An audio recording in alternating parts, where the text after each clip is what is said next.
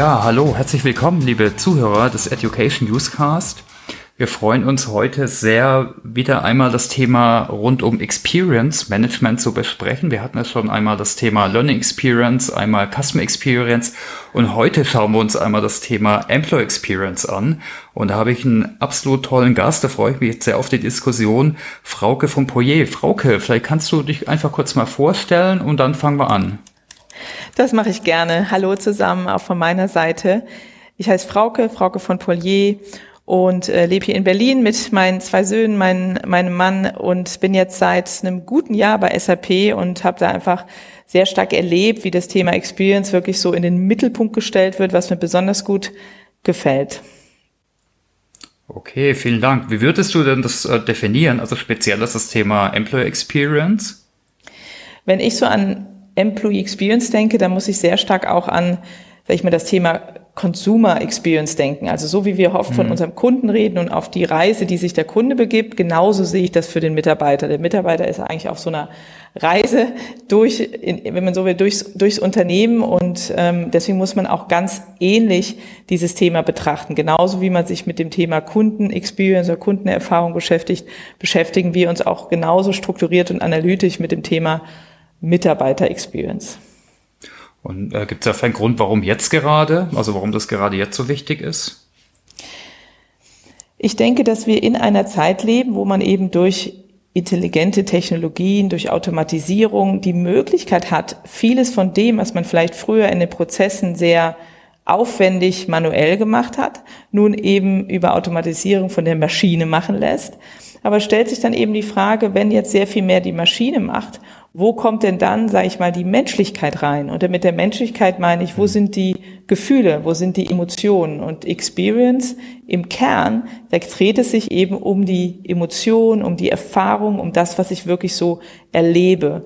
Und ich denke, gerade in einer Zeit wie jetzt, wo wir immer mehr von Digitalisierung und, und Automatisierung sprechen und von Technologien, umso wichtiger ist es jetzt, von der Menschlichkeit zu sprechen und von den Gefühlen in, in allem. Mhm. Ja, ist ja absolut korrespondierend zum Thema Kundenerfahrung eigentlich. Ne? Hast du da vielleicht ein Beispiel jetzt gerade vielleicht von der SAP, dass das ein bisschen konkreter macht?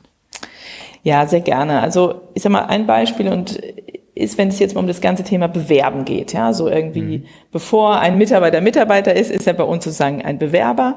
Und in dieser, in dieser Reise sozusagen vielleicht irgendwie SAP als, als Unternehmen kennenzulernen, das spannend zu finden, dann vielleicht mal zu gucken, ob es da Jobs gibt oder von Freunden zu hören, die da irgendwie äh, arbeiten, bis es dann vielleicht irgendwann zu dem Punkt kommt, wo, wo, wo die Person sagt, ja, klasse, hier ist eine, gibt es eine Möglichkeit und ich gebe jetzt mal meine Bewerbung rein. So, das sind alles, sage ich mal, Momente auf dieser Reise, die teilweise sehr persönlich sind, aber die teilweise eben auch durch Technologien und so weiter unterstützt werden.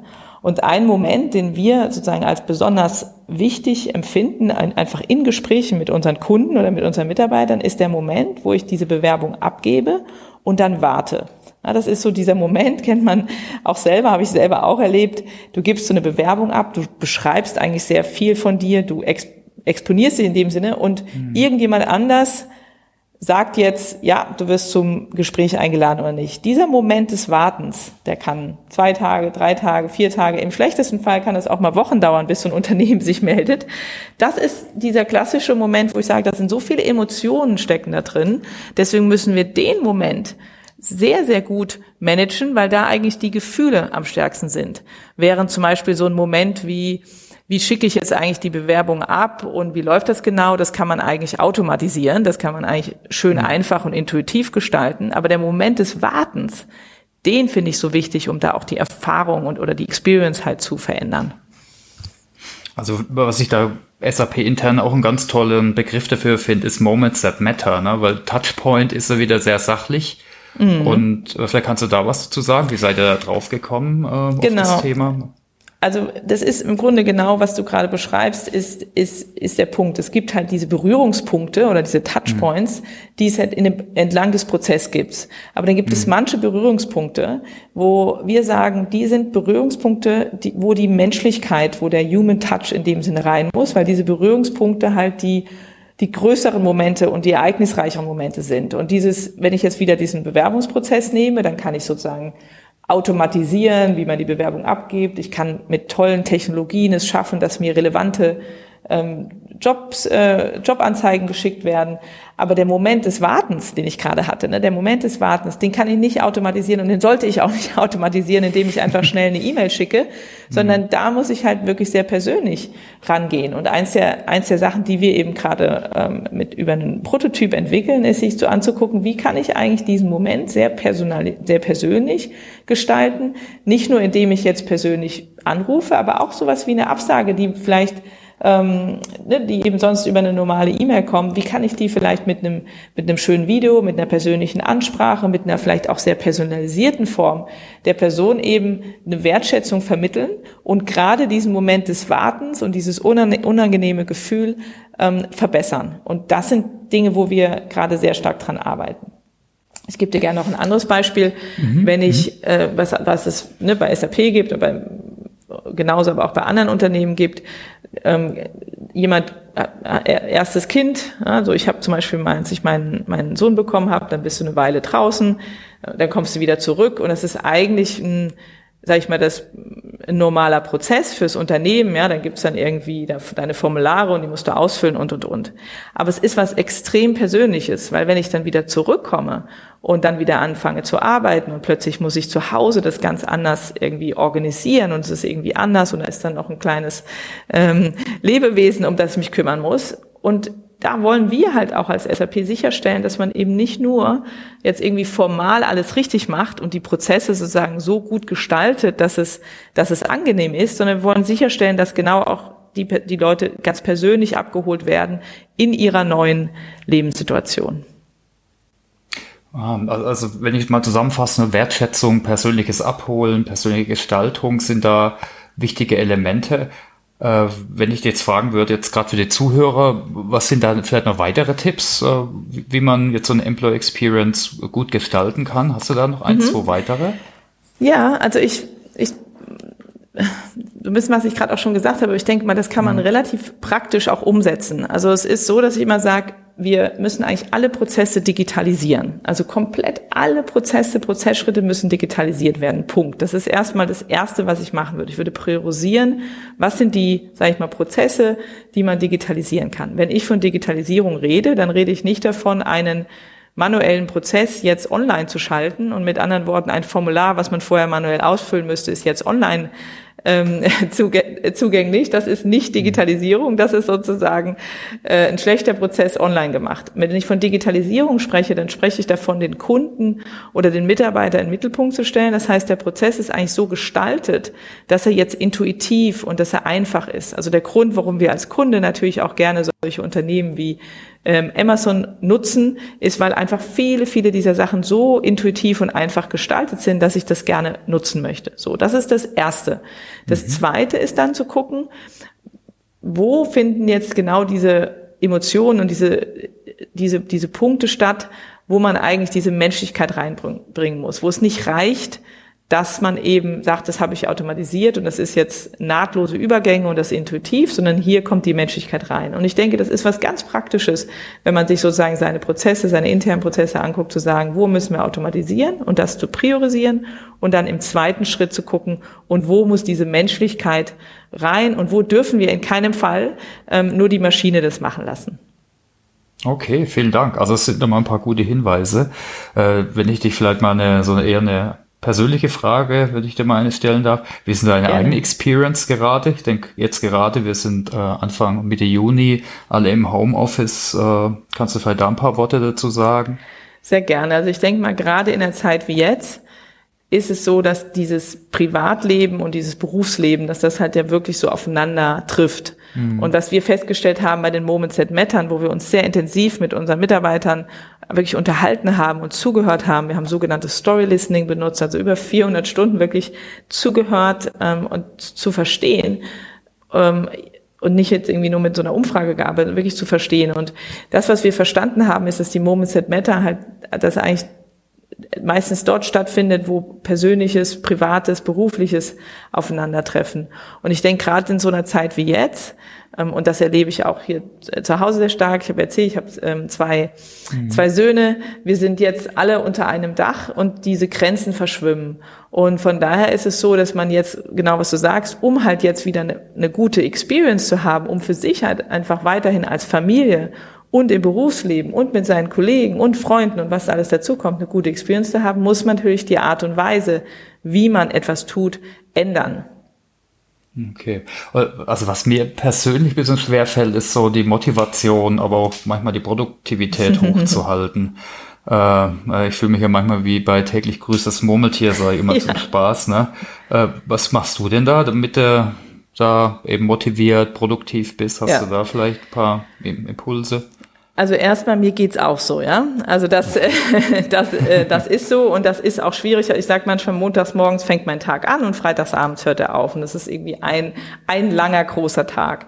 Und mhm. das, was ich mache, sind eigentlich zwei Methoden, die ich zum Glück auch davor schon ganz gut ge gelernt und schätzen gelernt habe. Das eine ist das Thema Agilität, also wirklich das Nutzen mhm. von agilen Methoden. Ich gebe dir ein Beispiel. Also wir benutzen bei uns im Team, das nennt sich OKRs, das Objectives und Key Results. Mhm. Das ist eigentlich eine Methode, die bei Google sehr stark auch, sag ich mal, da groß gemacht wurde und sehr viele Technologieunternehmen benutzen. Das ist eigentlich die Möglichkeit, sich in drei Monatszyklen sehr stark zu fokussieren und transparent für alle zu machen, wer woran arbeitet. Und dieser Drei-Monats-Fokus, den haben wir jetzt für das zweite Quartal, also wirklich jetzt genau in dieser Zeit, in der wir stecken, halt für uns als Team auch gemacht und haben gesagt, was sind die Dinge, auf die wir uns konzentrieren, wer arbeitet an was? Und bei allen anderen Dingen so, bitte Nein sagen. Ja, das sind dann nicht die Themen, an denen wir arbeiten. Das hat sehr, sehr stark geholfen, um so einer Zeit wie jetzt ganz klar ein Ja zu den Themen zu haben, auf die wir uns als Team verständigt haben, dass wir uns da auf die ähm, konzentrieren, aber auch ein klares Nein zu haben, was man nicht macht. Das heißt, wenn dann Anfragen kommen von der Seite und man ähm, hat dann einfach eine viel bessere Möglichkeit, Nein zu sagen. Das ist eine Sache, die wir gemacht haben und die mir auch persönlich hilft, mich zu fokussieren. Das zweite Thema, was ich mache und was so unter dem Begriff Mindfulness oder Achtsamkeit steht, ist wirklich dieses bewusste äh, Grenzen setzen. Das heißt abends und ich habe, äh, ich bin ein Mac-User, da äh, fährt man ja auch mal immer den, den, den Computer nicht so oft runter, aber das ist zum Beispiel jetzt was, was ich bewusst mache: den Computer runterfahren, ausmachen, dann sozusagen mit meiner Familie sein. Und das sind nur kleine Dinge, die ich aber für extrem wichtig halte, um diese Grenzen, die jetzt ja so stark zu mhm. verschwimmen, dann doch zu leben. Okay, danke. Ja, äh, gute Punkte. Äh, wir reden hier in unserem Podcast äh, auch immer viel um Lernen, persönliche Weiterentwicklung. Äh, das ist natürlich auch ein Element. Ne? Manchmal findet man zurzeit gar nicht so die Zeit, aber auf der einen Seite könnte man auch die Zeit nutzen natürlich. Äh, fällt mal ganz allgemein geguckt, wie lernst du denn gut oder wie, was fällt dir leicht? Also so ne, unter dem neuen modernen Wort äh, Learn-Hacks oder Tipps für erfolgreiches mhm. Lernen. Kannst du da vielleicht ein, da deine Meinung, deine Erfahrung teilen? Was ich am spannendsten finde, ist zu schauen, was andere Firmen machen, was andere, also was andere Unternehmen mhm. machen. Ich finde es extrem spannend, auch mir Analogien zu überlegen, wenn ich irgendwo was höre in der Politik oder in der Wissenschaft oder in der Medizin, wo ich so denke, ach, das ist total spannend. Also ich lese sehr gerne über Innovation und ich rede auch sehr gerne mit Menschen, die sozusagen in anderen ähm, Industrien, Branchen oder in ganz anderen Gebieten arbeiten.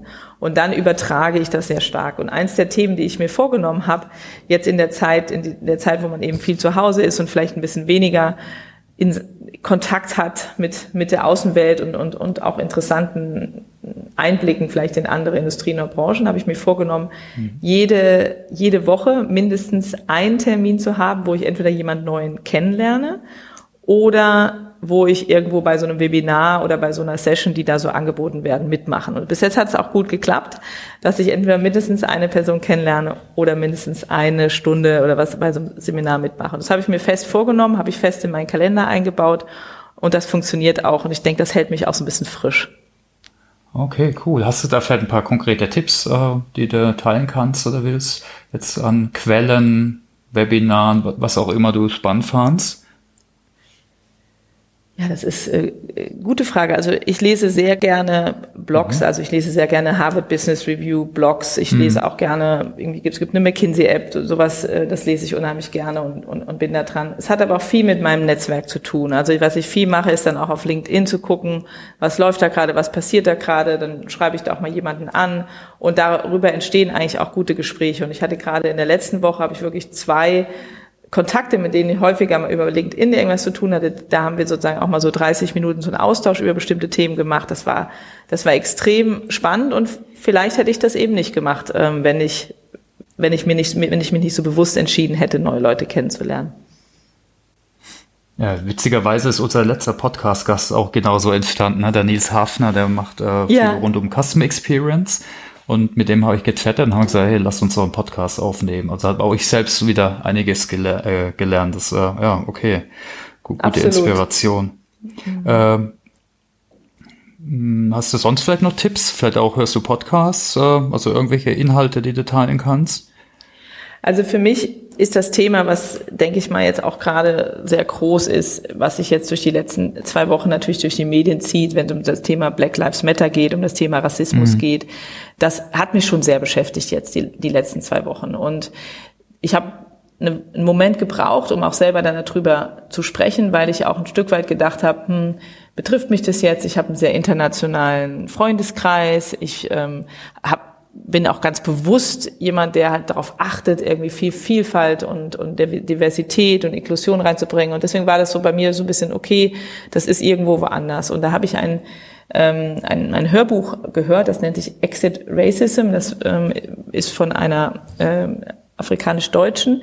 Und die hat eben davon gesprochen, ähm, so dieses, dieses ganze Thema Rassismus in Deutschland, was da teilweise auch sehr versteckt ist.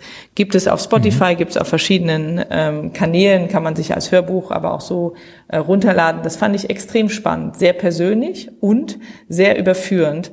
Ähm, aber ich denke, gerade in der Zeit wie jetzt, wenn wir, und gerade in der Zeit, wo man weniger reist, wo man mehr zu Hause ist, das ist wirklich die Zeit, sich auch tief mit solchen Sachen zu beschäftigen.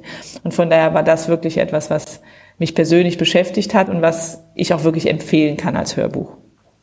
Äh, das würden wir gerne in die Shownotes hängen, finde ich spannend. Also eigentlich können wir zu dem Thema sogar einen eigenen Podcast mal machen. Ne? Wie kann man da auch eine Kultur hin entwickeln, also mehr Diversität, äh, Reflexion von solchen vielleicht versteckten Strukturen. Ne? Äh, okay, ja, wäre wär super, wenn du das nochmal teilen kannst. Können wir dann in die mhm. Shownotes hängen. Okay, danke. Mhm. Ja, ich denke, wir werden jetzt eigentlich am Ende, wir sind jetzt so schnell durch einige Do äh, Themen durchgehüpft. Hast du vielleicht noch Punkte, die du, die ich noch nicht gefragt habe, die ich, äh, die du noch teilen äh, möchtest? Ich denke mal, dass das Thema, was mich da auch drin sehr beschäftigt und was ich, was auch, glaube ich, viele Personaler oder auch Leute, die im Lernbereich oder in, in, in dem Thema Employee Experience arbeiten, beschäftigt, ist das ganze Thema Daten. Ähm, das heißt wirklich über gute mhm. Daten auch gute Entscheidungen zu treffen. Und äh, wir nutzen halt sehr viele ähm, Daten, eben auch diese sogenannten People-Daten und, oder Experience-Daten nennen wir sie, und wir mischen die sozusagen mit operativen Daten. Also wir sagen immer X und O, also Experience-Daten mhm. und operative Daten. Und das halte ich für extrem sinnvoll, auch nochmal so als Tipp, wenn es um Employee Experience geht, wirklich das abzumischen, wenn man diese Experience-Daten und Experience-Daten sind eigentlich die Leute zu fragen, wie sie etwas finden, die, die Gefühle sozusagen da auch reinzugehen und da, da ein gutes Gespür für zu kriegen. Gleichzeitig aber auch abgemischt mit operativen Daten, wirklich ähm, Daten, die man einfach auch so aus dem System bekommt. Wenn man das gut miteinander ver verknüpft, denke ich, kann man auch sehr, sehr, sehr viel tun, um die Employee Experience zu verbessern. Okay, super. Das war ein perfektes Schlusswort. Da möchte ich eigentlich gar nichts mehr hinzufügen. Also herzlichen Dank für, für deine Zeit, auch fürs Teilen äh, an dich und vielen Dank für euch Zuhörer natürlich, dass ihr euch die Zeit genommen habt.